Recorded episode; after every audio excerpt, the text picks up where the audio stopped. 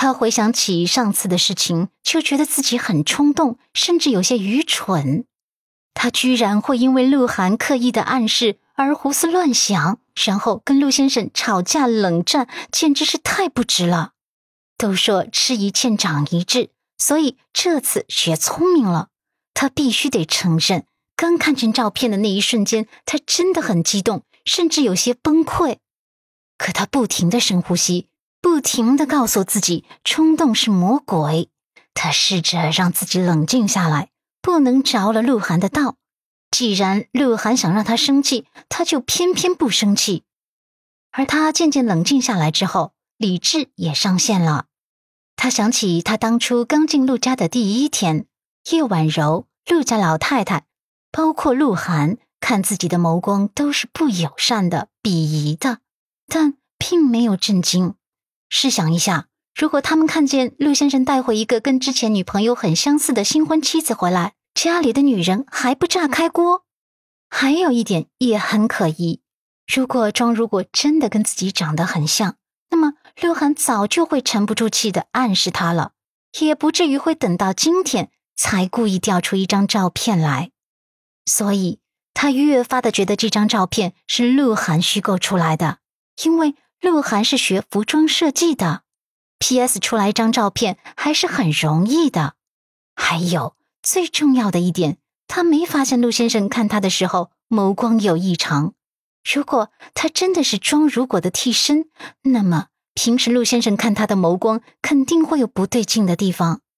目前为止，他没发现不对劲的地方。他这么分析着，心口也就没那么堵塞了。然后他的情绪就平静了下来。越平静，越不相信这张照片是真的。这天下之大。哪有这么相似的人？哪有这么巧的事？鹿晗被他质问的脸色一白，人也后退了两步。阮南希却再度逼近他：“是不是这样？你在照片上写上庄如果的名字，就是为了刺激我呗？可是呢，你想歪了。你这点小猫腻还不足以刺激到我。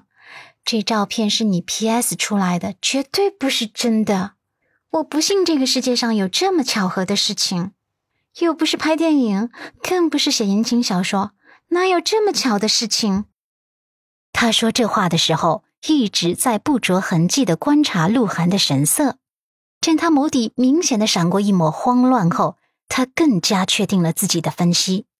反正这张照片不是真的，他索性在放高姿态。别说这照片不是真的了。就算是真的，我也不介意。真的又怎么样？现在陆太太是我，我是陆漠北的合法妻子，是受法律保护的。庄如果只能代表过去，过去是什么？你懂吗？过去就是过去，花落因为花开过，过去的不再回来，回来的不再完美。称如果跟陆先生有缘无分，而现在我才是真正的陆太太，是这个家的女主人。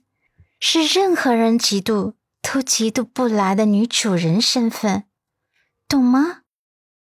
他的话果然是激发了鹿晗心底的嫉妒，他很想嘲讽他，可不就是个替补吗？